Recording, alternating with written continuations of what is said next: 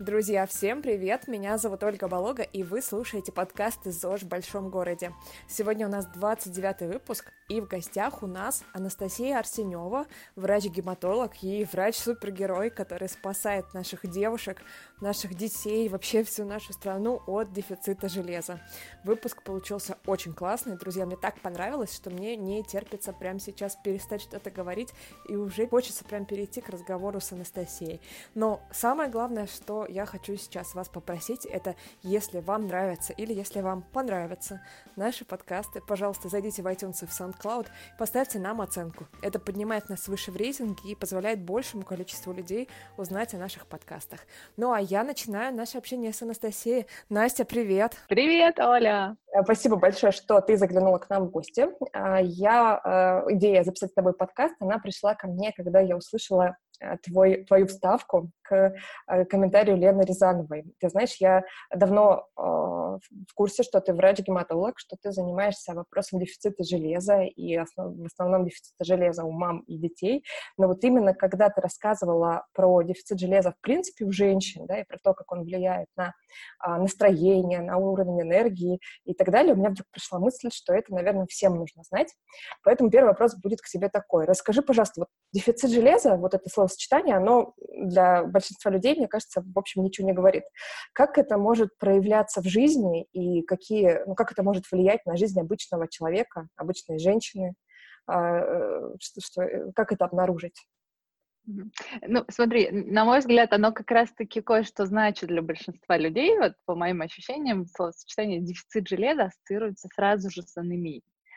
А, и это такое, такая ассоциация довольно крепкая и у просто людей не, медицинс... не медицинской специальности, и у врачей тоже есть некоторая такая связь, что дефицит железа значит анемия сразу. Если у тебя нет анемии, то вроде как и нечего тогда беспокоиться за дефицит железа. И тут как раз есть эта проблема, потому что э, понятие дефицита железа, его можно на две части разделить. Это дефицит железа латентный или скрытый его по-простому называют скрытый, по-научному называется латентный дефицит железа. Это ситуация, когда э, запасы железа истощились э, в организме, а гемоглобин еще нормальный. И э, это как бы легкая стадия пр- проблемы. А есть тяжелая стадия проблемы, которая называется анемия железодефицитная, про которую уже более-менее люди знают, что человек должен быть там, бледный, падать в обморок, что-нибудь еще, ну и в крови у него низкий гемоглобин.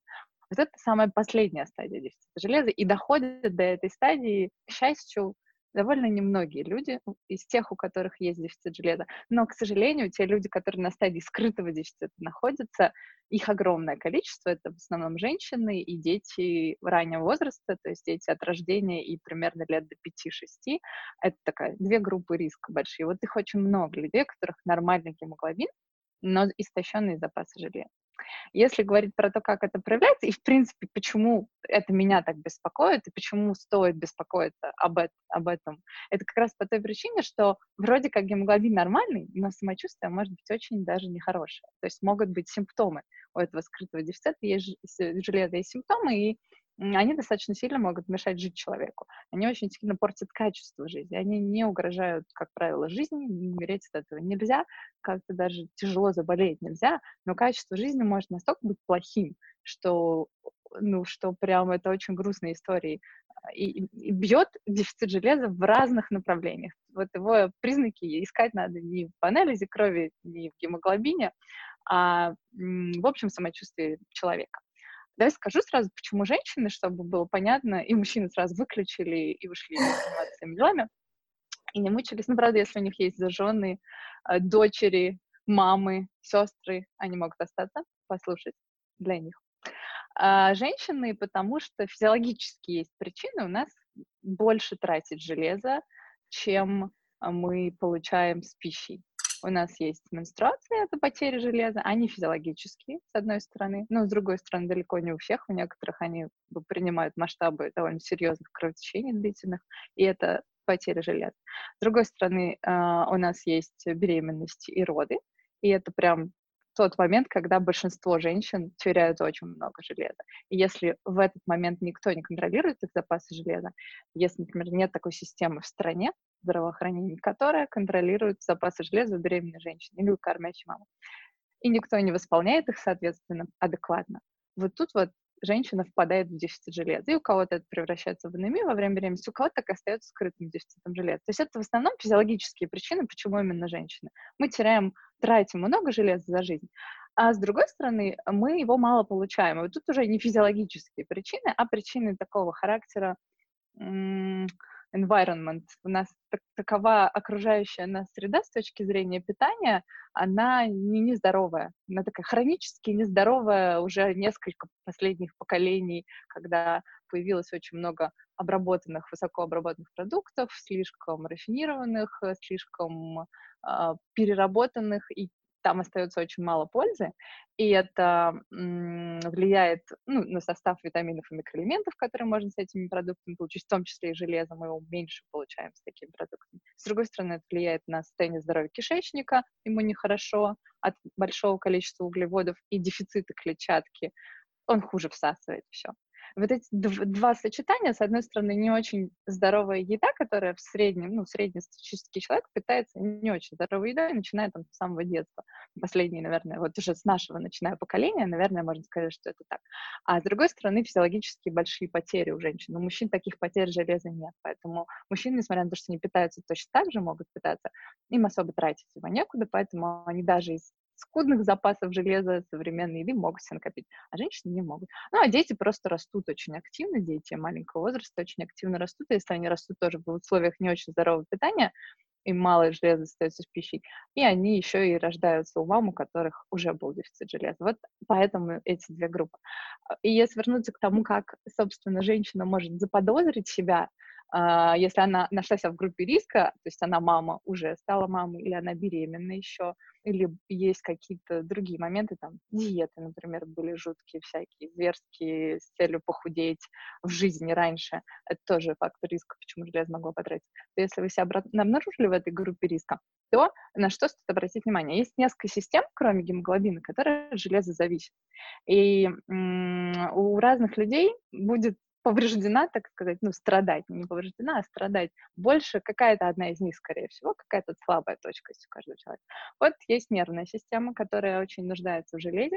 В нервной системе э, в мозге есть клетки, у них есть отростки, эти отростки покрыты защитным белком, таким, который называется миелин, он нужен, чтобы быстрее импульс проходил, быстрее нервные связи новые формировались. Это такая основа нейропластичности мозга, благодаря которому мозг там, в любом возрасте самообновляется и может учиться новому, все время связи новые нейронные делать. Вот эта вот оболочка миелиновая, она не просто так там появляется, она появляется благодаря такой генетической программе, которая включается сразу после рождения ребенка и в течение жизни поддерживает а, вот эти оболочки. И чтобы ее включить, нужны белки, которые содержат железо. И вот исследования последних, наверное, 10-20, может быть, лет, эксперименты на животных и исследования у людей показали, что эти самые генетические программы как раз включаются с помощью железа. И тогда стало понятно, почему, то, что уже очень давно поколение до нас врачи наблюдали, ну, с тех пор, как там к стали присматриваться, наверное, лет, может быть, 70 последних у детей, а врачи-педиатры замечали что э, дети, которые страдали анемией в раннем возрасте, в годик, два, э, как правило, задерживались, психомоторное развитие у них задерживалось, речь отставала, они могли моторно медленнее развиваться, там, сидеть позже, ходить позже начинали, вот надолго речь откладывалась, что-то еще у них было, с памятью были проблемы, когда они вырастали. И вот эта история с тем, как железо влияет на нейропластичность, наконец-то объяснила, почему так происходит. Связь была давно понятна, а теперь понятен механизм, что железо нужно детям и взрослым для того, чтобы поддерживать пластичность мозга, для того, чтобы он все время эти новые связи мог делать, старые поддерживать. Когда его очень мало, железа в организме, я имею в виду, мозг начинает это достаточно рано чувствовать, и это может проявляться в нескольких вещах. Это может влиять на характер сна, достаточно плохо может себя чувствовать э, человек от того, что он не может заснуть, например, вечером, от того, что мысли какие-то крутятся в голове, тревоги дневные вспоминаются, и несмотря на то, что он вроде бы устал, может быть, даже рано встал, трудно заснуть. Это такой звоночек. Или, наоборот, засыпает как убитый, потому что просто как к вечеру, просто как тряпочка истощенный, но просыпается очень рано утром. Или в течение ночи прерывистый сон все время что-то слышит, встает посмотреть мама, например, как там ребенок укрыт для одеялом. встает сходить в туалет, попить водички, как будто бы что-то все время будет. Вот это состояние, э, когда мозг все время в ночи просыпается из-за чего-то, даже если есть реально какие-нибудь небольшие шумы, звуки, свет, это значит, что он не глубоко спит. Вот этот неглубокий поверхностный сон, может быть при дефиците железа одним из довольно ранних симптомов.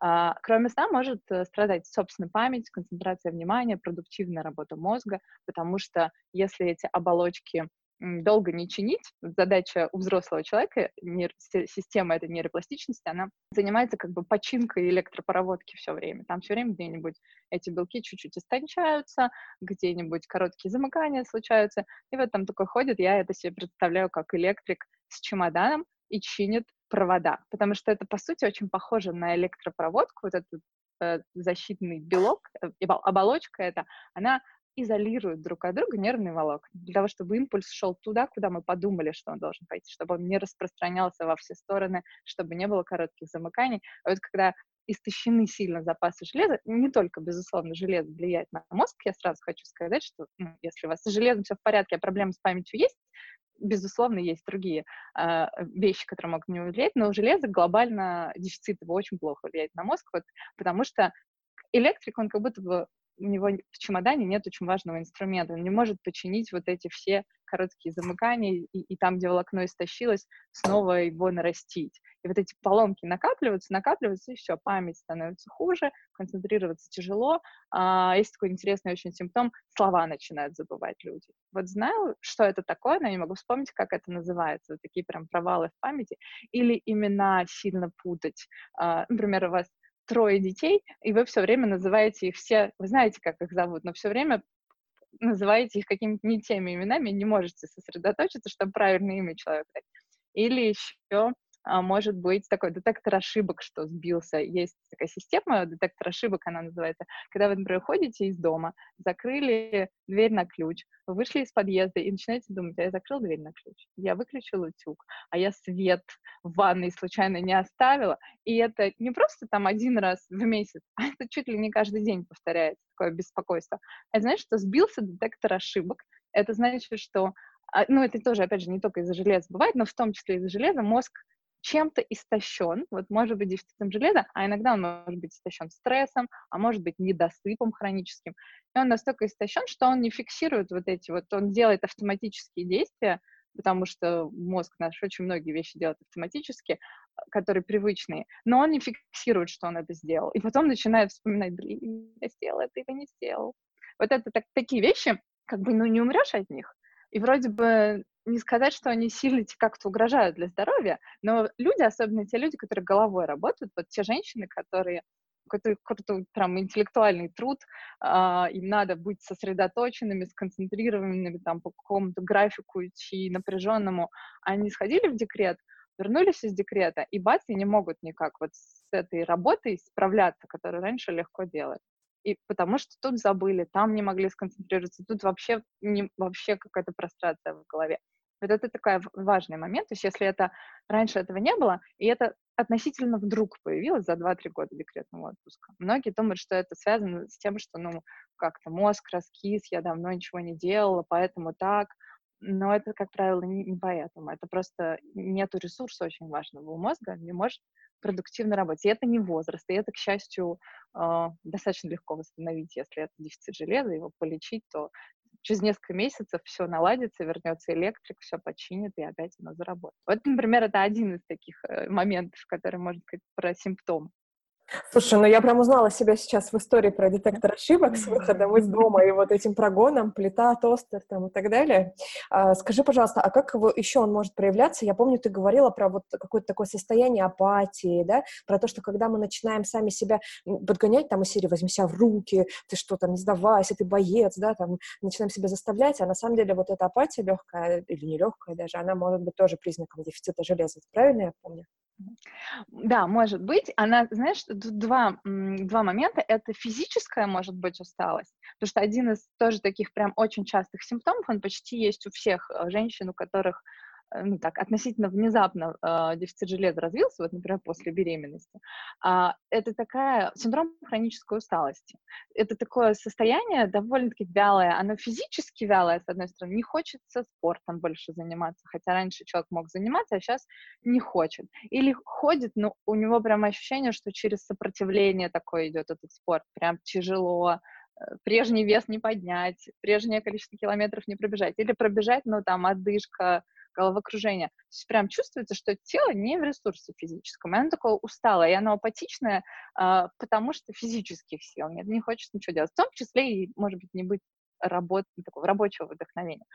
А с другой стороны, оно может быть и эмоциональное, потому что, опять же, возвращаясь к тому, как дефицит железа на мозг влияет, есть исследование о том, что количество депрессий, вот после родовых в частности, у женщин, у которых есть дефицит железа, больше, чем у тех, у которых его нет.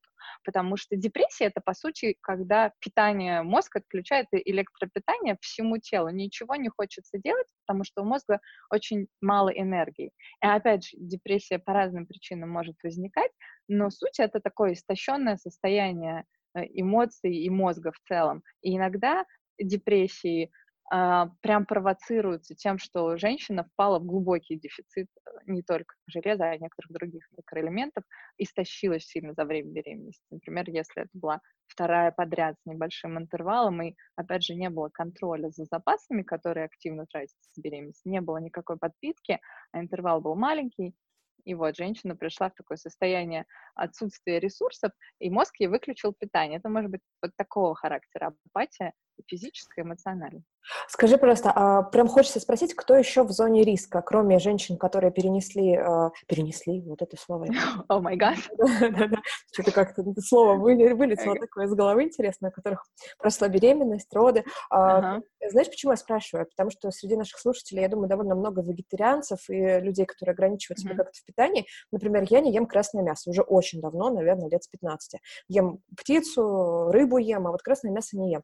И знаю, что вегетарианцы есть, которые вообще не едят мясо и, например, ничего не пьют дополнительно. Да, это означает, что люди в зоне риска, в зоне потери железа. Однозначно сказать, что да, нельзя, потому что бывает разное вегетарианство, потому что есть достаточно адекватные по количеству железа растительные продукты. Это, например, все бобовые, особенно чечевица, там очень много железа содержится, даже больше, чем в мясе. Чечевицы вот там 13-11 миллиграмм на 100 грамм чечевицы, а в говядине в какой-нибудь 6 миллиграмм в раза больше, с одной стороны. С другой стороны, оно всасывается оттуда труднее, его из животных продуктов легче всосать кишечнику, потому что там гемовое железо, оно такой структуру имеет, которая легко всасывает. А в растительных источниках, в бобовых и в любых других растениях оно не гемовое. То есть у него такая структура, которая усложняет всасывание железа. И организму нужно некоторое время для того, чтобы адаптироваться и начать очень хорошо усваивать железо из растительных источников. И тогда возникают две проблемы а, с вегетарианством и железом. Первая проблема, а действительно это сбалансированное вегетарианство? Действительно ли человек, убрав животные источники железа, заменил адекватным количеством в ежедневном его рационе есть растительные источники железа хорошие? И я не имею в виду гранат, потому что гранат — это иллюзорный источник железа, там нет совсем почти, ну, его очень-очень мало, просто следуя количеству, его можно не брать в расчет. И даже не шпинат, потому что в шпинате очень много железа с точки зрения, если сравнить с другими э, травками, но гораздо-гораздо меньше, чем в той же чечевице. Вот если, ну, большинство историй, у меня много пациентов-вегетарианцев, которые с анемией столкнулись, где женщин, в основном, опять же, мам, которые недавно родили ребенка. И, как правило, э, их история такая, я, ну, много лет уже вегетарианю, но там первые пять я ела только там, макароны, картошку и салат, условно говоря, не было вообще речи о том, что это какое-то было сбалансированное вегетарианство. То есть человек отказался от мяса, но не заменил адекватным другим растительным источником железа.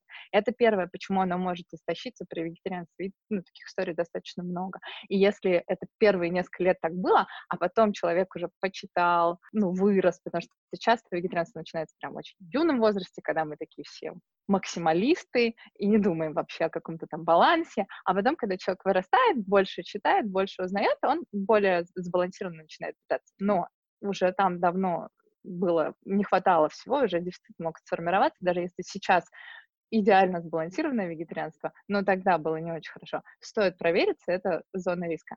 Вот, это раз. А вторая история, это как раз про адаптацию. А, нужно время организму, чтобы адаптироваться к тому, чтобы извлекать эффективно железо из растений, и для того, чтобы ограничить суточные потери. У нас есть э, суточные потери железа через кишечник, естественные у всех, у мальчиков и у девочек.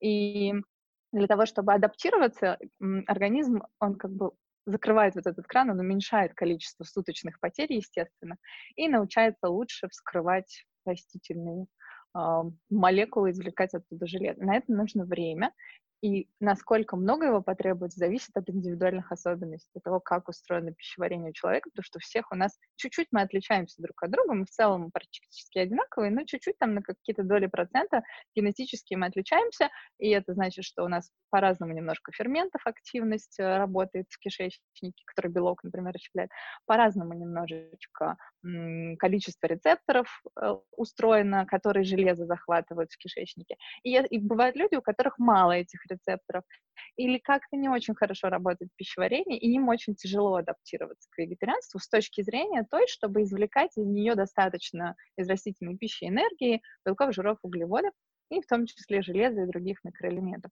Вот если это такой человек, а, который очень трудно к нему долго адаптируется, женщина, к примеру, и она стала вегетарианкой и практически сразу, например, забеременела, даже если у нее изначально были неплохие запасы железа, может так случиться, что организм не успевает с такой скоростью адаптироваться, с какой скоростью развивается беременность и потребность в железе растет. И тогда она очень быстро приводит к анемии. Вот эти две вещи очень важно учитывать. Не всем суждено адаптироваться к вегетарианскому питанию настолько, что можно будет обойтись без дополнительных источников железа. То есть, ну, иногда есть люди, которые никак у них не получается, им приходится дополнительно пить железо в виде там витаминок, потому что не получается им насыщаться просто из растительных источников. Ну вот в основном это девочки все-таки. Но у меня было несколько несколько пациентов мальчиков, вегетарианцев, вот с такой похожей историей, ну, я имею в виду не мальчиков, маленьких, я имею в виду мужчин, которые, которые первое время, да и сейчас даже вообще чертовски несбалансированно питались, то есть они ели какой-то салат и что-то из круп, фруктов могли много есть, но вот этого белка растительного и железа источников растительного было очень мало. И даже они свалились в дефицит. Поэтому вот эти вещи надо ну, трезво оценить в своем рационе, потому что вегетарианство э, по всем критериям достаточно полезный для здоровья тип питания, но если он не сбалансированный, то он вредит вполне точно так же, как и любое другое несбалансированное питание. Слушай, я сейчас, наверное, немножко сделаю в топ и спрошу тебя по, про гематоген. Я просто сейчас в поездке, вот мой друг, он его ест. Он его ест как шоколад, mm-hmm. ему просто вкусно. Но э, мне становится интересно, это действительно полезная штука? Я помню, в детстве меня нет, кормили. Нет. Это, ну, слушай, то, что нам давали в детстве, оно вообще было не такое, как сейчас. То, что нам давали в детстве, было сделано, я прошу прощения, заткните уши все любители животных из э, крови, бычьей крови. А, вот, то есть это был такой экстракт из крови, который там как-то с сахаром смешивался. Ну, буквально, это был такой прям продукт, насыщенный вот этим самым гемовым железом. А, я помню, я читала, когда была маленькая, ну, состав гематогенок, там это было написано. И на вкус, если ты помнишь, вот этот сейчас попробуй, он как риска просто на вкус. А тот, если вы вспомните, я помню, как он на вкус ощущался. Там был вот этот солоноватый привкус крови, просто было заметно. Вот. А э, то, что сейчас есть, это ириска в основном, то есть она сделана, ну, почитай состав, наверняка ты сейчас видишь, там молоко, сгущенное сахаром, что-нибудь в этом духе. Я не нашла здесь бычьей крови, ты знаешь, Нет? я просто в детстве перестала есть гематоген просто того, как мне кто-то случайно рассказал, что он из бычьей крови, мне вот стало вот. приятно. А, нет, тут его нету, я и говорю, то, что сейчас делают, это вообще не гематоген, это ириска, если там почитаешь состав. Обычно, ну, те гематогенки, которые я в аптеке смотрела, я тоже своим детям иногда покупаю, ну, когда что-нибудь клянчат, я такая, ну, мы иногда мимо аптеки проходим, я им что-нибудь куплю. Вот. Ну, это не ради пользы, это исключительно так побаловаться, потому что а, в основном гематоген, который продают в аптеке сейчас, это по составу как и риска. Вот такие сливочные риски есть, потому что его делают из сгущенного сахаром молока и чего-то еще, и чего-то еще, какого-нибудь ароматизатора, там могут какие-то орешки добавить, и обогащают железом. Туда добавляют немножко искусственно железа, его просто обогащают. Насколько эта штука вообще дружит со здравым смыслом, я не знаю, потому что молоко любые молочные продукты э, сильно ухудшают всасывание железа, и есть ли смысл ириску молочную обогащать железом, есть это, и всосется ли это железо когда-нибудь в него, я очень сильно сомневаюсь, поэтому если кому-то нравится он как конфета, то его можно есть. Но если его есть с точки зрения профилактики дефицита железа, не надо. Это столько не съешь его, чтобы, чтобы вот и там очень мало еще железа к тому же. В общем, это такая штука, просто побаловать. Совсем не тот гематоген, который был тот, тот у нас. Я, правда, ну, не знаю, насколько тот был эффективен, но вот, наверное, как добавка к пище он был эффективен, потому что все-таки там было гемовое железо, и оно действительно неплохо усваивается. Вот, ну, нет, не современно. Нет больше того гематогена. Понятно. Тогда возвращаясь назад к э, обнаружению у себя дефицита железа. Вот смотри, представим, что часть наших слушательниц сейчас, наверняка кто-нибудь сейчас подумал, что, наверное, есть дефицит железа, надо срочно проверить. Скажи, что делаем дальше? Бежим сдавать какие-то анализы или идем к врачу, и если к врачу, то к какому? Зависит от того, где вы живете, я бы так сказала. Потому что очень... Еще одна, кроме того, что дефицит железа не имеет специфических симптомов, вот мы сказали, там, как это может память страдать, усталость может быть, может быть, там, выпадение волос, кстати говоря, сухая кожа, ногти слоятся, а, это тоже все может быть связано с недостатком железа. Более часто инфекции, чем раньше, потому что иммунная система тоже зависит от железа, она его использует для борьбы с некоторыми инфекциями, и частота вирусных инфекций может возрастать у людей, которые с дефицитом железа живут, и могут какие-то болезни, такие типа гайморита появляться, молочница, может быть, у женщин герпес обостряться, на губах вот такие вот штуки прям чаще появляются, чем до того, как дефицит железа случился. Ну вот. Кроме того, что Симптомы все не специфические, при очень многих состояниях они могут появляться. Вторая проблема в том, что, например, в России нету прям таких жестких критериев, точнее, они есть, но они есть в рамках рекомендаций от отдельных ассоциаций. Ассоциация гинекологов, например, выпустила рекомендации по подготовке к женщине к беременности. Там указаны определенные анализы, как их интерпретировать, чтобы понять, что дефицит железа у человека и что его надо профилактировать. Еще там одна ассоциация такую рекомендацию выпустила. Но вот прям на уровне государственном, чтобы прям была политика, что в программе ОМС по контролю за беременной женщиной были бы анализы на дефицит железа скрытые, не только на анемию, на, на анемию как раз-таки проверяют женщин, а на скрытый дефицит железа. Их нету. И поэтому у врачей а, нету такой массовой настороженности, что обязательно людей, женщин и детей из группы риска нужно тестировать на дефицит железа. Поэтому просто пойти к любому врачу а, и вот эти симптомы перечислить, не очень большая вероятность, что он вам скажет, ну, если вы в России живете, что он вам скажет, о, точно, это дефицит железа, давайте дадим вот эти анализы. Поэтому я предлагаю вам всем знать парочку, и всего парочку анализов, которые можно сдать в лаборатории и уже с плохими анализами идти к врачу и добиваться того, чтобы вас полечили. Вот. Но в целом, а, в, такой, в зависимости от того, какие у вас симптомы, ну, можно пойти к гематологу попробовать, и вот если вы там много симптомов все услышали, и сказать, вот, я была беременна, а теперь вот эта вся ерунда, может быть, у меня дефицит железа, давайте проверимся. Но на самом деле они очень недорого стоят, эти анализы, их везде делают, поэтому проще просто сдать анализы, посмотреть на них и дальше принять решение, нужно вам идти к врачу или нет. Вот, собственно, их два. Один из них — это общий анализ крови, который надо обязательно делать, э, если вы давно его не делали, раз в годик стоит, а, на предмет посмотреть, а нет ли там анемии, потому что если прям симптомы очень выражены, может быть и гемоглобин даже снижен. Вот. А второй анализ называется ферритин, это такой белок ферритин, который запасает в организме железо, и уровень ферритина в крови можно померить, анализ крови для этого берут кровь из вены, делают а, исследование на уровень ферритина в крови. Вот этот самый ферритин это такое депо железа в организме. То есть у нас есть витаминки и микроэлементы, которые у нас в организме могут накапливаться. Не все, их очень мало, на самом деле, тех, которые могут накапливаться. Основная часть мы должны каждый день с пищей потреблять, каждый день они используются, остатки их выводятся с мочой или со стулом, и завтра нам надо снова новую порцию. А вот железо относится к тем, которые могут накапливаться внутри организма. Это очень здоровская новость. А, и ферритин — это как раз такой бассейн, я его представляю себе как бассейн, который внутри организма накапливает железо. Если вы едите к мужчинам, это как раз сейчас с мужчинами это довольно часто случается, если мужчина прям такой заядлый мясоед, любит стейки с кровью и делает э, так, э, любит их уже лет 10, и никуда свое железо не тратит, но активно ему оттуда всасывает. В какой-то момент такой момент наступает, когда ему больше железа не надо у него уже костный мозг хорошо насыщен, все системы, которые от железа зависят, они прям прекрасно работают, у всех железа хватает. Лишнее железо надо куда-то деть. Просто вывести его из организма просто так нельзя. Есть ограничение, сколько железа в сутки человек может потерять с кишечником через кишечник. Вот э, оно довольно небольшое это количество. Остальное лишнее железо нужно куда-то деть, чтобы оно не вредило организму, потому что избыток железа, естественно, как его недостаток, тоже неприятен, опасен.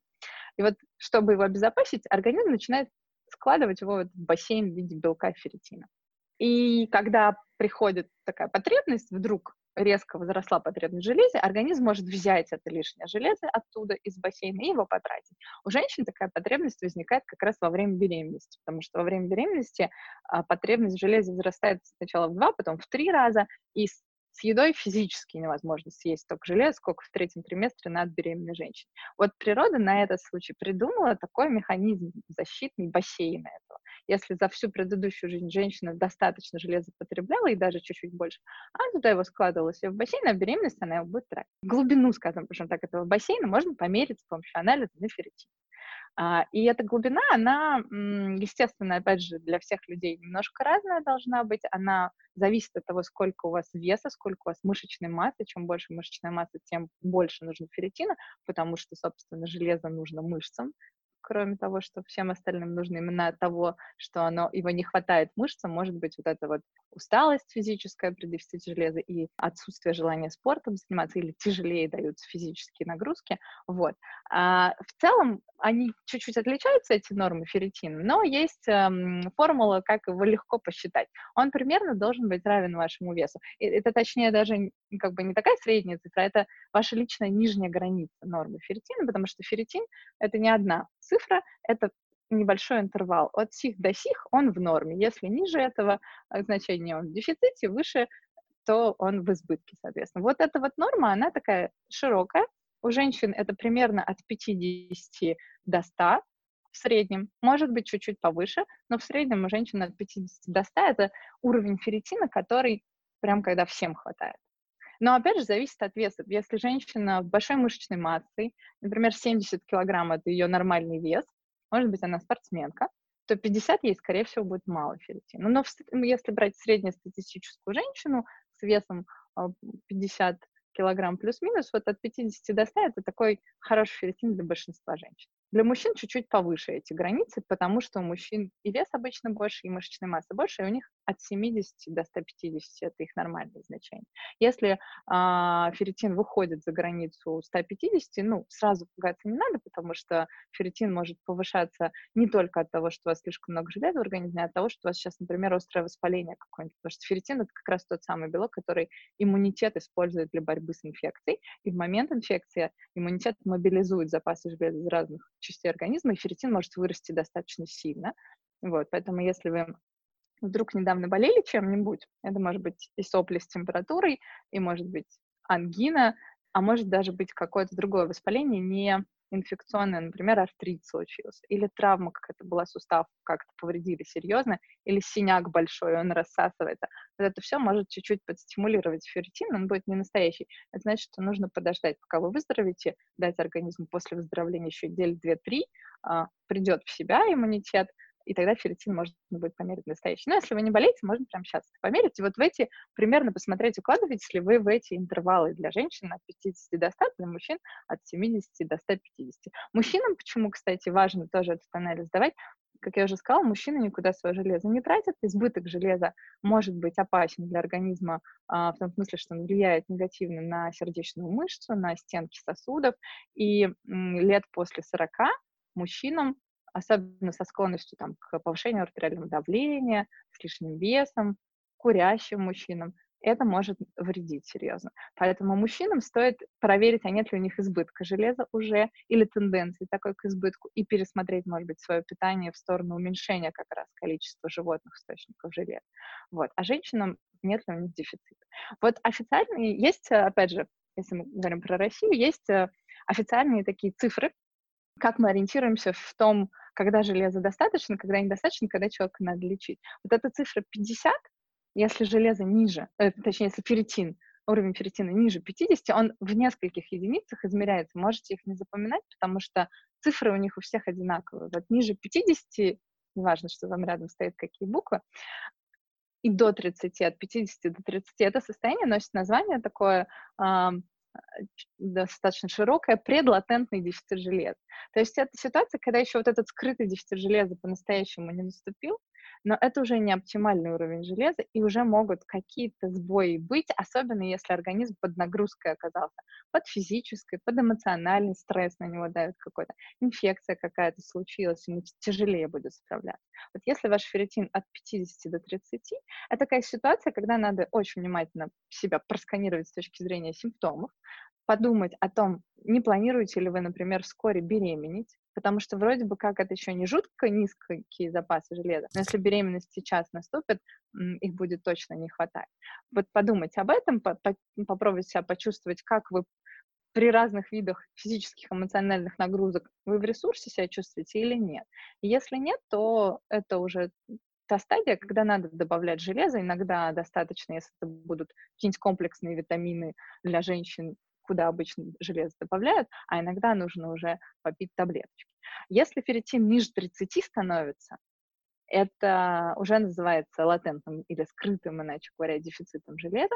это ситуация, когда даже при нормальном гемоглобине человеку уже надо лечить и давать ему прям лечебные дозы железа, такие, которыми лечат настоящую анемию. Разница только в том, что скрытый дефицит железа быстрее вылечится за более короткий срок, чем вылечится анемия. Но лекарства уже используют те же самые, и дозы уже нормальные, серьезные, лечебные используют, потому что ниже 30 это уже такая граница, когда плохо все работает. Я хочу влезть к тебе и допытать тебя на тему анализов. Смотри, если с ферритином mm-hmm. плюс-минус сейчас все понятно, то скажи, на что смотреть в общем анализе крови. У меня лично ферритин mm-hmm. еще впереди, а вот общий анализ крови я, например, сдала. И mm-hmm. э, у меня два вопроса. Чем отличается, например, ферритин от железа? Вот я смотрю, тут есть такая строчка «железо». Mm-hmm. Да? И э, второй Значит, вопрос... ты сдала не, не только общий анализ крови, но еще и кое-какую биохимию, да?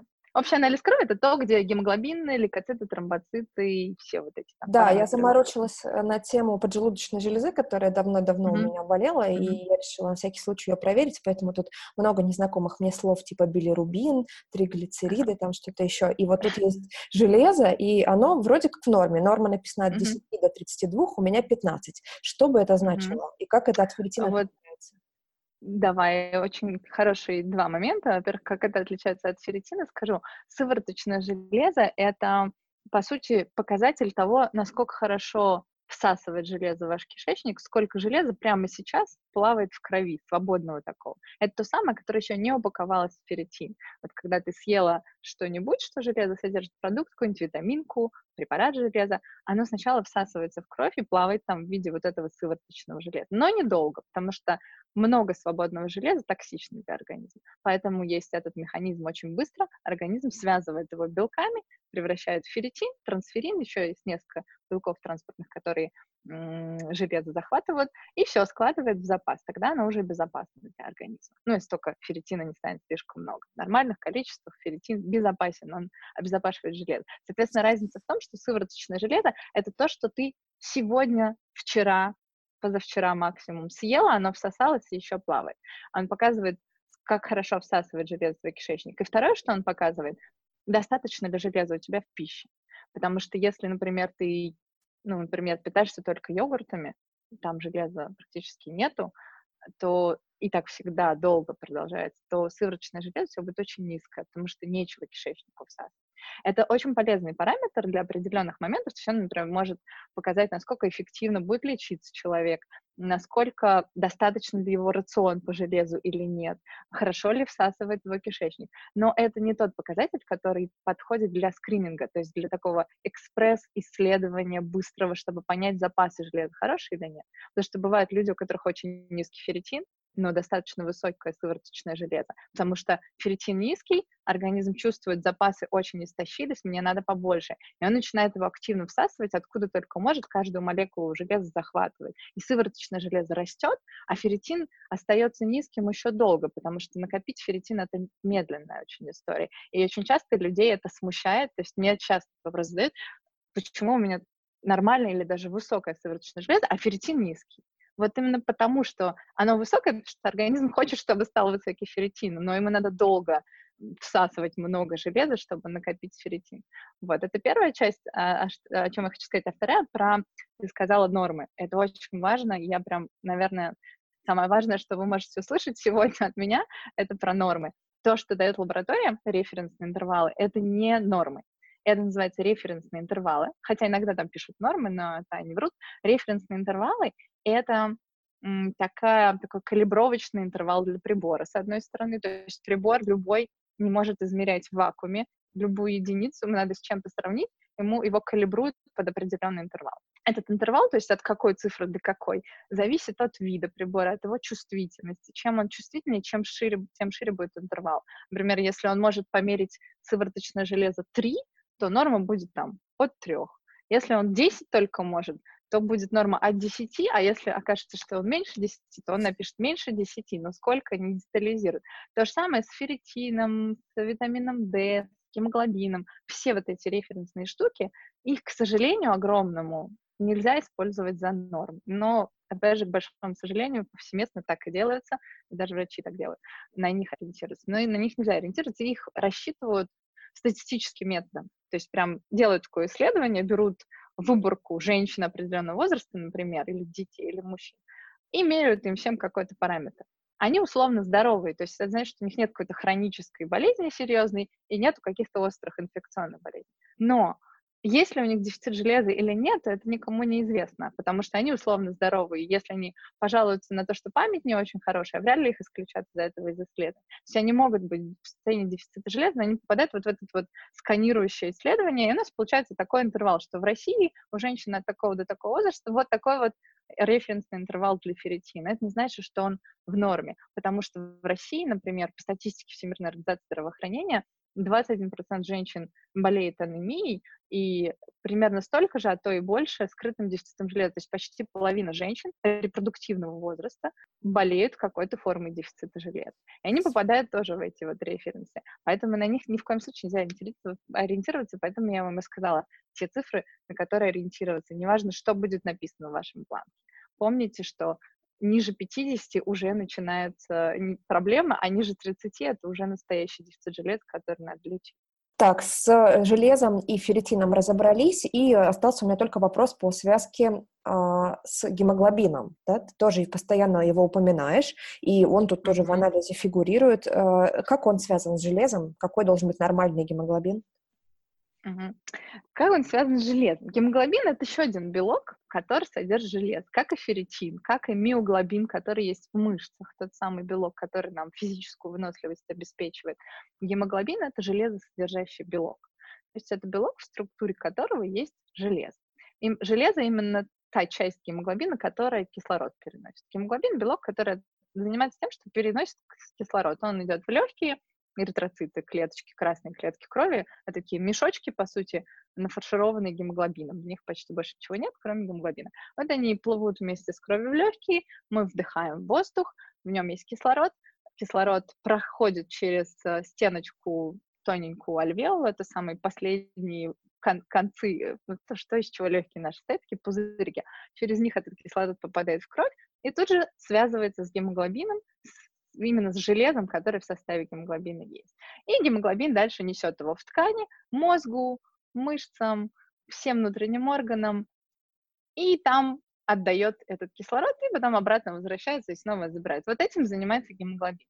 И, и чтобы, чтобы гемоглобина было достаточно, должен хорошо работать костный мозг. Это такая структура внутри костей плоских у человека, где появляются новые клетки крови.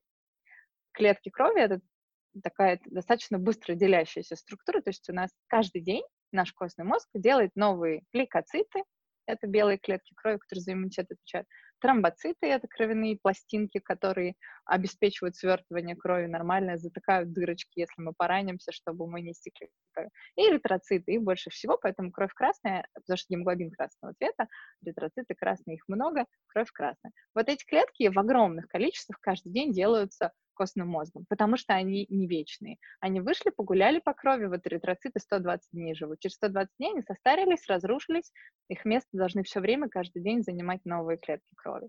Чтобы сделать новые эритроциты, нужно сделать гемоглобин, чтобы сделать гемоглобин, нужно железо. Оно обеспечивает ему структуру и вот эту возможность переносить кислород.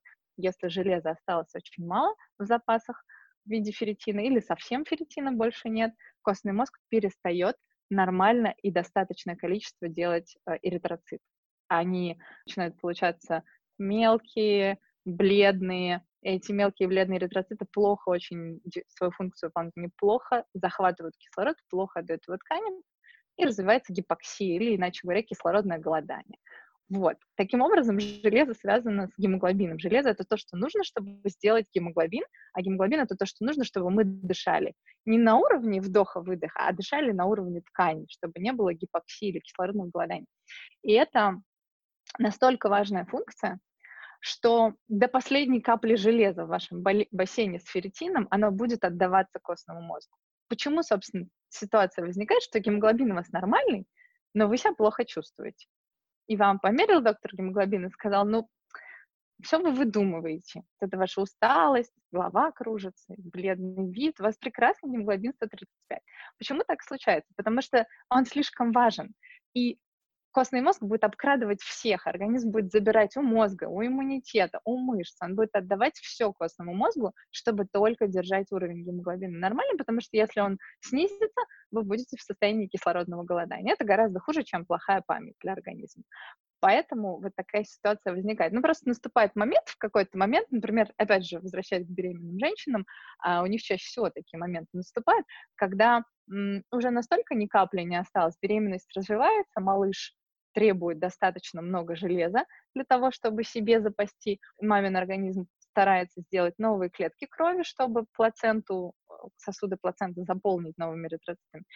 И он берет откуда может, но в какой-то момент уже беременность в таком разгаре, что и все уже высосано, из еды железа не хватает, запасы все закончились, и все, костному мозгу больше не из чего делать новый гемоглобин. Вот тогда он начинает снижаться, и появляется анемия или снижение уровня гемоглобина. Это связанные параметры, их важно оценивать, вместе с ферритином их важно оценивать, ну, во-первых, потому что если мы, к примеру, увидим ферритин 7, то нам надо знать, а это ферритин 7, но гемоглобин еще хороший, или гемоглобин уже плохой, и значит человеку надо более высокие дозы железа, либо он боль, дольше будет лечиться, либо какие-то дополнительные мы хотим обследование мы сделать. Поэтому эти две вещи нужно вместе оценивать. Но в целом, вот что, на, на что обычный человек может не врач посмотреть в анализе крови, чтобы прицениться с точки зрения дефицита железа, это банально уровень гемоглобина, он должен быть выше 125 у здорового человека. А, а, во, нормы ВОЗ, которые она предлагает, это выше 120,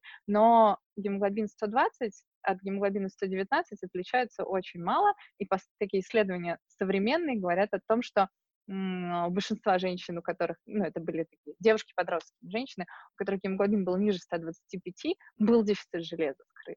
Поэтому я пользуюсь вот этой цифрой как краем, 125, ниже уже точно нехорошо, выше еще может быть все в порядке. Вот. А потом можно посмотреть на размеры эритроцитов, это очень важный параметр, он называется MCV по-английски, аббревиатура MCV, или средний объем эритроцита по-русски он называется. Это, по сути, его диаметр, э, ну, в том числе его диаметр описывается. Эритроциты, они стандартизованные, как монетки штампуются определенного размера. В начальных стадиях дефицита железа, как, ну, когда он уже сильно глубокий, но еще не анемия, размер эритроцитов может уменьшаться. Эта цифра MCV снижается. Она в норме у взрослых людей от 85 факолитров до 90, до 93. Вот 85-93 — это хороший размер эритроцитов. Если она ниже 85 у взрослого человека, это значит, как правило, что у него есть дефицит железа. А вот у ребенка, у маленького, не обязательно брать ферритин. И вот эти цифры, о которых я говорила, для взрослых уровень ферритина, а, мужчин и женщин, для детей он не имеет такой актуальности, если это ребенок от 0 до 5-6 лет, то есть дети раннего возраста. Для них, к сожалению, вот так прям четко не определено пока. У них нет связи с весом, ни в коем случае не надо у детей на вес ориентироваться, потому что у детей относительно выше потребность железа, чем у взрослых, они растут. И пока что то, что вот прям так нижние границы, которые определяют современные э, исследователи этого вопроса, тоже говорят, что ферритин 50 и выше должен быть у ребенка, даже если ребенок там всего 15 килограмм весит, и ему 3 годика. А вот MCV, средний объем эритроцита, у них очень важно иметь значение. У детей это очень ранний признак дефицита железа, и если у детей он ниже 80, а, это дефицит железа. Даже если вы просто вот общий анализ крови из пальчика ему взяли, у него хороший гемоглобин, но МЧВ там 79 и ниже, а, это значит, что у него есть дефицит железа, и можно не брать ему ферритин, не колоть ему вены, его уже сейчас можно лечить от дефицита железа. А если же там от 80 до 85, ну, тут надо попридираться с доктором, посмотреть, а есть ли симптомы у этого ребенка дефицита железа, потому что у детей тоже есть симптомы скрытого дефицита, и без анемии они вполне могут страдать вот то, о чем я говорила, о том, что это дядя электрик с чемоданом, а он приходит вместе с ребенком на этот свет, и развитие нервной системы и миелинизация покрытия нервных волокон этим защитным белком миелином, они, оно стартует прям с новорожденного состояния, и особенно активно оно идет в первые несколько месяцев после рождения, в первый год после рождения. И если в этот год критически важный сильно не хватает железа, например, потому что у мамы беременность была анемия, которую либо не лечили, либо лечили, но так и не вылечили. Ребенок не успел запасы свои накопить. И этот дефицит начинает тормозить его нервную систему. И это по-разному может проявляться, начиная от того, что ребенок очень плохо спит, так же, как со взрослыми, у которых сон поверхностный при дефиците железа может быть, у детей в принципе не формируется с дефицитом железа нормальная структура сна. И они могут до года, иногда до двух просыпаться, как вот новорожденные младенцы, которые каждые два часа просыпаются, чтобы поесть. И они это уже делают в год не из-за еды, а потому что у них не сформировалась нормальная структура сна, сон не глубокий, и у них вот этот режим, как заведенный, никак не, не нормализуется. Это мам некоторых ужасно истощает, когда ребенок год и в два все продолжает просыпаться много раз за ночь, и мама просыпается вместе с ним что-то делает, чтобы его уложить обратно, это прям тяжело бывает для мам, и это такой, ну, очень неприятный момент для ребенка, потому что сон критически важен, чтобы хорошо развивалась нервная система, а без, без железа сон нарушается. Это может быть задержка роста и веса, это может быть задержка моторных навыков, слишком поздно сел, слишком поздно пошел. Это особенно важно тоже уже после годика обращать на это внимание. Задержка речи. Когда в годик ребенок еще не говорит слов, когда в полтора года он еще не говорит фраз, когда в два года он по-прежнему не говорит предложениями, а все еще говорит отдельными словами. Вот эти вещи, о которых, опять же, к моему большому сожалению, доктора часто говорят, подождите, он перерастет, после двух заговорит не надо ждать. Это вот любые неполадки, задержки э, развития нервной системе, первый подозреваемый должен быть дефицит железа в России, по крайней мере, потому что в России огромная распространенность. Каждый второй ребенок до 5 лет болеет анемией какой, какой-то вид, ну, какой-то ее формой, чаще всего это железодефицитная анемия, их очень много таких детей, и поэтому в России в первую очередь надо подозревать самый распространенный самую распространенную причину, почему может нервная система задерживаться в своем развитии и не ждать. Потому что сейчас это задержка речи, а дальше это плохая память, плохая концентрация, дальше эти вот поломки, проблемки накапливаются. Поэтому если смотрите на общий анализ крови своего ребенка, то вы смотрите, чтобы гемоглобин был тоже выше 125, чтобы МСВ был выше 80, ну, в идеале выше 85. Если это не так, если они ниже этих цифр, и вы еще и что-то сейчас услышали из симптомов про вашего малыша, надо идти к педиатру и добиваться, чтобы это обследовали и полечили. К сожалению, пока что приходится в России добиваться. Настя, а что мы делаем, если, а, допустим, ну вот смотри, мы сейчас с тобой поговорили, я посмотрела свои анализы по, по общему анализу крови, я там все проверила по этим параметрам. Теперь, например, я пойду сдаю ферритин, и дальше вижу два пути развития. Первое, это, например, если ферритин низкий. Куда идти и к, к какому врачу, что делать, что просить, что предлагать, mm-hmm. это один путь, да, один вопрос. И второй момент, если, допустим, я сдаю ферритин, и он в норме, но мне хочется как-то, ну, просто поддерживать на уровне железа в своем организме, какая, какие могут быть профилактические меры, может быть, ну, что-то в питании, например, ты порекомендуешь. Mm-hmm. Вот такие два пути у меня по ним по обоим к тебе вопросы. Mm-hmm. Если ферритин низкий, ну, если он ниже 30, то куда можно идти, опять же, в России? А, можно идти к гинекологу. Гинекологи — это те люди, которые чаще всего сталкиваются с дефицитами железа и дефицитными анемиями, потому что беременные женщины, и они умеют лечить очень хорошо, и желез, дефицит, и анемию, но очень часто они не придирчиво относятся к этому анализу, то есть они говорят, ну, нет, еще вот в норму укладывается, ну, ладно, будет 10, тогда приходите, я вас полечу.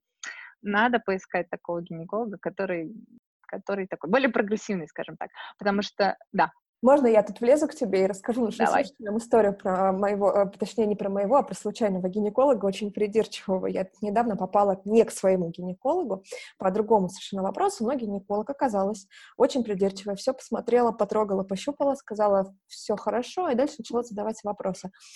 А что у вас с ферритином, про который да, как раз ты говоришь? А что у вас с витамином там, В9, В12, с цинком, с железом, с чем-то еще, с чем-то еще? И я начала ей встречные вопросы говорить, да у меня же ничего не болит, ничего не беспокоит. Там, ну вот, что, что вы ко мне пристаете, мол, так, да? И она начала говорить следующее, что, дорогие девушки, все вы такие молодцы, приходите обычно в, те, в тех случаях, когда беременность уже наступила, это, мол, уже 3, 4, 5 недель, это уже поздно, готовиться надо заранее, запасаться этим всем надо заранее. Вот вам столько, там, мне 31 год, она говорит, вот вам 31 год. А вдруг вы завтра забеременеете? А ферритин у вас уже низкий, железо брать неоткуда. Вот, так что если слушательницы наши дорогие, вам нужен будет придирчивый гинеколог, я знаю, где их брать. Вот, видишь, я тоже знаю парочку придирчивых, к которым тоже можно обращаться. Они есть на самом деле, потому что про это уже много стали говорить в России. Про это пишут врачи в Инстаграме, про это рассказывают на профессиональных конференциях. Другой вопрос, что ну, не все ездят на профессиональные конференции, и не все на 100% применяют в своей практике то, что там рассказывают. Но вот про ферритин сейчас уже много стали говорить, и вот только недавно в Сочи, где я живу обычно, эм, прошел конгресс гинекологический такой, репродуктологов российских, большой слет, они там три дня обсуждали разные вопросы, и в том числе они говорили про ферритин, у меня есть подруга-гинеколог, она там была, и она мне рассказывала, что там происходило. И есть специальные рекомендации в России, есть такое сообщество репродуктологов российских, Марс оно называется, у них есть методичка по подготовке к беременности женщины для врачей. И и там про ферритин написано, и про вот эту нижнюю границу в 30 написано, и про то, что обязательно надо его брать и профилактировать дефицит железа. А, то есть такие рекомендации есть, и если вы к доктору попали и он идет вам навстречу, вы можете на них ссылаться. Может быть, он про них еще не знает, а вы расскажете, он узнает, и вы спасете не только себя, еще там других людей, которые будут к нему ходить. Поэтому надо, если не, ну, сразу не получается, найти какой-то контакт, взаимодействие. Да, не все доктора знают про то, что я знаю, потому что, блин, я этим занимаюсь, ну, последние пять лет только этим и занимаюсь не все могут столько времени своей жизни посвящать каждому узкому вопросу. Но по-разному бывает. Информация приходит к врачам, в том числе через пациента. Ничего страшного. Это может быть терапевт, это может быть, кстати, эндокринолог. Если вы живете в России, это прям вот наверняка практически, потому что а, есть такая клиника Калинченко, профессора в Москве, которая очень пропагандирует э, профилактику дефицита, в том числе и дефицита железа, и они очень много устраивают таких школ, лекций, семинаров для эндокринологов, и российские эндокринологи очень неплохо знают про ферритин и про то, как дефицит железа лечить. То есть вот этот набор врачей, который, который женщине можно пойти. Ну, если это ребенок, то к педиатру, конечно же, в первую очередь. Вот. А если же оказалось так, что ферритин прекрасен, ну, обязательно убедитесь, что вы не болели недавно никакой инфекцией, чтобы точно он был хороший. Убедитесь, что у вас нет симптомов. У меня есть э, в блоге тест э, на скрытие железа. Если ты поделишься ссылкой, то все, кто хочет, можете его пройти. Там 15 вопросов, вы кликаете «да», «нет», и он нам считает количество баллов. Ну, чем больше баллов, тем больше вероятность дефицита. Вот если вы накликали себе много симптомов, а ферритин вдруг оказался какой-нибудь потрясающий 70, и вы были беременны не так давно, и железо не пили в беременность, подозрительно будет, то есть нужно будет все равно сходить можно к доктору, дополнительный анализ ждать, либо выждать время, там, месяц, и повторить снова анализ на ферритин. Но если же симптомов нет, вы действительно себя прекрасно чувствуете, у вас хороший ферритин, и факторов риска в вашем прошлом нет дефицита железа, и вы хотите, чтобы он хорошим оставался. В первую очередь это должна быть еда здоровая, сбалансированная, разнообразная. Вот для лечения дефицита железа еда не, не подходит, но для профилактики прекрасно подходит. И самое главное правило, чтобы у вас в ежедневном рационе были разные источники железа. Это может быть красное мясо, это может быть птица, это может быть бобовый. Ну, вот, наверное, все, что я вам предложу. Всякие там орешки и семена тоже содержат железо, но не так много, как вот эти три группы. А, это обязательно должны быть фрукты и овощи, а, и обязательно часть из них должна быть свежей, потому что витамин С, который там содержится, улучшает всасывание железа. А клетчатка, которая там содержится, она улучшает состояние микрофлоры в кишечнике и всасывание кишечника. Но это не должно быть, не означает, что вам надо печенку с гречкой есть каждый день. И вот крупы, кстати, цельнозерновые каши, а, они тоже содержат много железа, овсянка, гречка, кукурузная крупа достаточно много в них содержится железа, ну, относительно много, в чечевице все равно больше, поэтому ешьте чечевицу тот, кто не ест мясо. Это не значит, что вы должны вот только печенку с гречкой есть, чтобы была профилактика дефицита железа. Нет, потому что если вы начинаете питаться каким-то одним видом продуктов, богатых чем-то, это значит, что вы не доедаете там кальция, например, какого-то, который содержится в совершенно противоположных продуктах, которые не содержат желез. Поэтому самый лучший вариант — это когда у вас разнообразное, сбалансированное питание. Вы едите все важные ключевые группы продуктов, вы получаете достаточно белка, у вас есть фрукты, овощи свежие, а, там, другая растительная еда как основа рациона, у вас есть хорошие цельнозерновые углеводы, чтобы вы энергию получали, у вас есть там либо мясо, птица, рыба, а, яйца, либо бобовые, и это все равномерно в течение дня ваш организм поступает. Ну, просто помните, что вот из там, растительных источников железа содержится в бобовых в основном, из животных это темное мясо птицы и красное мясо, и это, кстати говоря, еще моллюски типа устриц, у них достаточно много железа. Если кто-то живет на побережье, и у вас есть много устриц, э, и вы не хотите есть мясо, но хотите есть устриц, пожалуйста, тоже прекрасный источник железа. Вот так это должно быть. То есть это не, не то, чтобы надо начинать питаться одними только продуктами, богатыми железом. Это одна часть профилактики, которая для обычных людей. Есть необычные люди, это женщины, которые готовятся к беременности или которые уже беременны в особенности, которые кормят грудью. Это очень необычные люди, у которых, я уже говорила, сильно возрастает потребность в железе. Ее обеспечить едой одной невозможно. Может быть возможно, если у вас вот на старте беременности прям идеальный какой-нибудь ферритин 100, и вам есть что тратить. Если это не так, если он ближе к 50 с любой стороны, скорее всего, первую половину беременности вы проведете безбедно, все будет хорошо, вам хватит. Во второй половине беременности резко достаточно возрастает потребность в железе, уже еда ее не обеспечивает, ферритин начинает снижаться. Это естественный процесс, то есть во время беременности ферритин должен снижаться, потому что вы его тратите. Но если он переходит всякие разумные пределы, я опять же к 30 приближается, тем более стал ниже 30, и, и гемоглобин у вас пока еще хороший, не надо ждать, пока он станет плохой, не надо ждать анемии. Нужно начинать лечить этот дефицит железа или нужно пить хотя бы дополнительный источник железа. Это могут быть пренатальные витамины, потому что в хороших пренатальных витаминах достаточно много железа. Она там не лечебная доза, но там выше гораздо профилактическая доза, чем, э, чем потребность э, женщины не беременной. Она там рассчитана на такую беременную потребность. Это то, что вас может поддержать. То есть, когда еще нет дефицита железа скрытого, еще не, не меньше 30, но рядом где-то, уже пора добавлять себе вот эти вот витаминки с хорошей дозой железа, чтобы э, ферритин не падал дальше чтобы вы тратили уже то, что съедаете с этой витаминкой. И то же самое во время грудного вскармливания, хотя бы первые полгода, когда, может быть, даже 9 месяцев, когда очень большой объем грудного молока, и туда часть вашего железа тоже вы отдаете, вот такая поддержка нужна. То есть это такие ситуации, когда, к сожалению, большому сожалению, едой просто не обойдешься. Такова природа, она, с одной стороны, придумала нас всякие нам защитные там подушечки безопасности, но с другой стороны, ну, мир таков мир, в котором мы живем, мы едим меньше еды по объему, чем наши предки ели, потому что мы меньше гораздо двигаемся, у нас другое качество продуктов. Ну и потом мы хотим жить не 30 лет, как жили там в каменном веке, и умирать очень быстро, а мы хотим жить до 100 и, может быть, дольше. И поэтому пополнять и поддерживать ресурсы, такие важные, как железо, достаточно важно для женщин. В том числе и чтобы ее качество и продолжительность жизни дальше была больше, чем у наших древних предков. Поэтому, к сожалению, одной едой, как правило, не обойдешься во время беременности, и профилактика должна дополняться еще некоторыми дозами железа.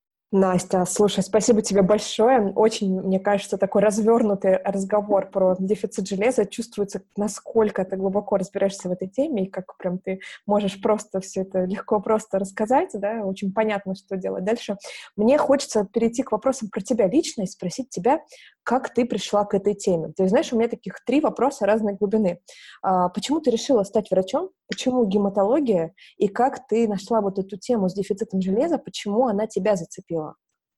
Почему я стала, хотела, решила стать врачом? Это такая... Я не решала стать врачом, я хотела генетикой заниматься, прикладной ученым хотела быть. Но чтобы заниматься генетикой, нужно было учиться либо в био, на биологическом факультете, либо на медицинском. Я поступила и туда, и туда. Люди взрослые люди вокруг покрутили пальцем и сказали, ты с ума сошла, ты поступила в медицинскую академию, ты вообще знаешь, как туда трудно поступить? Думает она еще, ты иди в медицинскую.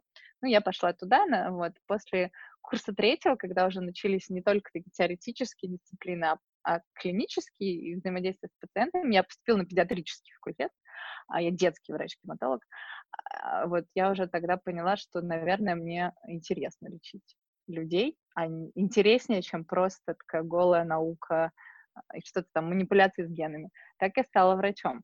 Почему Почему дальше? Почему гематологом? Почему гематологом, да, да, да. Почему гематолог? Это вообще еще более интересная часть истории. Я не знала, каким именно врачом я хочу быть вплоть до шестого курса. Врачи учатся шесть лет. И на шестом курсе примерно месяца за два до государственных экзаменов я жила в городе Оренбурге, и там есть такой, ну, относительно большой по российским меркам центр э, детской онкологии и гематологии, и там проводили конференцию, туда приехали доктора из Москвы, из научной, ну, тогда он назывался НИИ детской гематологии, научно-исследовательский институт детской гематологии, сейчас он называется Центр детской гематологии имени Димы Рогачева в Москве, а если кто-то смотрит иногда телевизор, там довольно часто показывают нашу больницу, такое белое здание с разноцветными плиточками, туда часто приезжает президент, все, наверное, слышали историю, как президент пил чай с блинами с мальчиком Димой Рогачевым, вот э, именно вслед за этим мальчиком, так назвали нашу больницу. Вот. Но тогда это было, это было несколько отделений гематологических и научно-исследовательских институтов в РДКБ, Российской детской клинической больницы, и вот эти доктора прекрасные оттуда приехали в Оренбург на конференцию. Она такая была практическая конференция для врачей-онкологов по случаю открытия этого нового онкоцентра в Оренбурге детского. Они делились опытом. И случайно мне стало известно, что будет, а я тогда подумывала, у нас незадолго до этого был цикл гематологический в отделении детской гематологии, и я подумала, что, наверное, мне бы это интересно было, быть гематологом. И тут мне говорят, ты знаешь, приезжают супер крутые, самые крутые врачи, гематологи в России, будет конференция, приходи. И я пришла туда, и я ничего не помню, помню одно единственное выступление человека, который который просто, ну, наверное, он очень сильно он развернул мою профессиональную карьеру и направил туда, где я сейчас нахожусь. Его зовут Алексей Александрович Мощан, это директор нашего, заместитель директора э, нашего центра, или директор, там, короче, сложная градация. В общем, он руководитель вот этого центра детской гематологии имени Димы Рогачева, один из самых потрясающих докторов э, детских, которых я знаю в России, потрясающий с точки зрения интеллектуальной, с точки зрения мотивации быть врачом. Это человек, который научил меня, как быть врачом, как быть хорошим врачом. И он рассказывал такую простую вещь у детишек, которые лежат в онкологических отделениях, чтобы им все время не колоть вены, им ставят центральный венозный катетер. Это катетер, который ставит в ключичную вену, такая трубочка, ее закрывают специальной крышкой, и она все время там стоит, если ребенку надо взять кровь из вены или нужно прокапать какое-то лекарство в вену. Ему не надо все время колоть, просто медсестра открывает крышечку и берет из катетер. Это сильно облегчает жизнь детям и, и врачам их работу. И вот он рассказывал, этот человек, который просто гениальнейший мозг, просто с огромным опытом, он рассказывал, как важно, чтобы уход за этим катетером, его надо все время переклеивать, нужно кожу вокруг обрабатывать антисептиком, заклеивать пластыречком, чтобы он никуда не вылетел, потому что если он выскакивает, этот катетер, его надо ставить снова под наркозом ребенку, а этот катетер он очень ценен для ребенка. И вот, короче, он рассказывал про то, что доктора в отделении, и он сам своими ручками, руководитель больницы целый, переклеивает эти катетеры. Они не доверяют это медсестрам, это должен делать врач, потому что и потому что, насколько это важно. И он это так рассказывал, я смотрела и думала, господи, этот человек мог что угодно рассказать. Он рассказывает про такую маленькую ерунду, но из такой вот маленькой ерунды, из вот такого отношения к пациентам складывается ну, настоящий крутой врач. Я подумала, что я хочу учиться только у него, только у них там я хочу учиться. И после конференции я его, ну, остановила, подошла, сказала, знаете, я заканчиваю в этом году институт, я хочу к вам в ординатуру, можно я приеду? Он сказал, приезжай.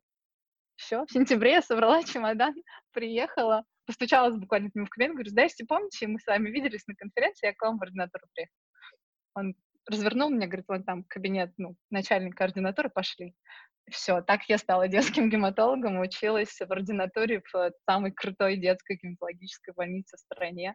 И, в общем, это то, то, наверное, что самое важное в моей карьере случилось. А почему я пришла к дефициту железа, это уже, это уже случилось на следующем важном этапе моей жизни, когда ушла в декретный отпуск со своей дочкой старшей и просто задумалась, я стала думать о том, почему так много детей с дефицитом железа в России, почему так много детей ко мне, например, в поликлинику приходили, у которых анемия железодефицитная, которая вроде как считается прерогативой бедняцких стран, где люди не доедают. А это люди были, которые приходили ну, за деньги в поликлинику, у них точно есть средства на еду, у них анемия у детей. Я стала думать, стала этот вопрос изучать, и потом наткнулась на ту мысль, что детей много, потому что очень много женщин, у которых есть дефицит железа, и которые идут в беременность с дефицитом железа, и как бы передают этот дефицит своим детям по наследству. А потом я стала думать, насколько фигово жить этим женщинам, и что никто глобально в стране нашей пока не занимается вот так системно этими самыми женщинами, у которых нет анемии, но которым очень плохо. И я решила, что я буду тем человеком, который этим займется. Вот все. Здорово. А ты сама сталкивалась с этими вопросами, когда у тебя, э, у тебя двое детей, две дочери, да? И когда у тебя была беременность, когда у тебя был послеродовой период, ты тоже сталкивалась с дефицитом железа? Или ты была уже подготовленной такой а, человек? А, ты знаешь, я думала, я думала, что я была подготовлена, и я, как очень умный гематолог, первое, что сделала, я сдала себе анализ на ферритин, когда узнала, что я беременная. Но тогда, это было пять лет назад, немножко были другие представления о дефиците железа, они эволюционируют. То есть раньше, например, считалось, что 15 это нормальный ферритин для женщины. Потом ну, исследования проводятся регулярно, и стало понятно, что когда 15, она не очень себя чувствует, а когда ей 30 сделаешь, получше, а когда 50, вообще хорошо. И тогда у меня был такой самый пограничный ферритин, 30, и я там пила профилактические дозы железа, а, но потом, когда я уже второй раз была беременной, уже гораздо больше знала об этом, это было через три года после первой дочки, я родила вторую, вот вторая беременность на сравнении, по сравнению с первой, вообще по-другому прошла, потому что в этом вторую беременность у меня была реально нормальная профилактика, нормальное количество железа, и я себя вообще по-другому чувствовала. И я поэтому так хорошо это знаю, не только потому, что я там пациентов своих слушаю. Я знаю, какая разница между беременной женщиной с хорошими ресурсами и беременной женщиной в дефиците, даже если у анемии. Это вообще две разные жизни. Это по-другому прожитые беременности. Это дети, которые, которые по-разному развиваются, потому что одному ребенку ты сильно не додала, а другому все хватало всего. Поэтому да, я тоже с этим сталкивалась, и, и многие врачи с этим сталкиваются в своей не только профессиональной жизни, но и личной. И хорошо, что сталкиваются, потому что после этого они гораздо внимательнее э, это помнят у своих пациентов. Здорово. Настя, у нас осталось немножко времени, буквально пять минут. Я в конце выпуска всегда пытаю наших гостей на тему того, что у них есть в жизни, в жизни зожного. Вот. А, то есть подкаст наш называется «ЗОЖ в большом городе», и буквально я обычно спрашиваю, что ты ешь, чем ты питаешься. И особенно это интересно учетом того, что ты врач. Я ем э, все то же самое, что я вам рекомендовала, с точки зрения, что я стараюсь, чтобы мое питание было сбалансированное, разнообразное и включало ключевые группы продуктов. Я ем много овощей, фруктов, я ем бобовые, я ем крупы, стараюсь цельнозерновые, а, я ем рыбу, ну, это такая основа, наверное, яйца, молочные продукты. Я ем мясо и птицу в очень ограниченных количествах. Обычно я ее ем, ну, вот, когда я беременна, а когда я не беременна, не ем. Но это как бы такая штука. А, всегда не очень я любила мясо, а потом я, ну, почитала много интересного про вегетарианство, но прям чистое вегетарианство вообще без животных продуктов мне не подходит. Я тот человек, который, который истощается очень, поэтому я ем рыбу, а, а когда я беременна, я ем а, индейку обычно, баранину, что-то такое. Но в целом у меня такое лакто ово песко вегетарианское питание, но если мне попадается что-нибудь хорошее из такого мяса экологического типа баранины где-нибудь, я его не откажусь есть. Угу. Ну и мы с тобой немножко успели обсудить до выпуска, что ты избегаешь глютена, да? Выяснить, я что... избегаю, не избегаю глютена, я его исключила, но исключительно по медицинским причинам я обнаружила себя непереносимость глютена, достаточно уже в зрелом возрасте, но я ее обнаружила там по симптомам, по анализам, и поэтому исключила глютен. Не потому, что я просто не рекомендую его всем есть. Нет, я исхожу из убеждения, которые разделяют гастроэнтерологические ассоциации, что глютен опасен только людям, у которых есть непереносимость истинная глютена. Если ее нету, то он не опасен. Друзья, 4%, 4% примерно таких людей, поэтому не думайте, что глютен — это страшно, пожалуйста. А то у нас сейчас, да, действительно развивается паника. Я просто смотрю по всему этому зожному, оно становится популярно.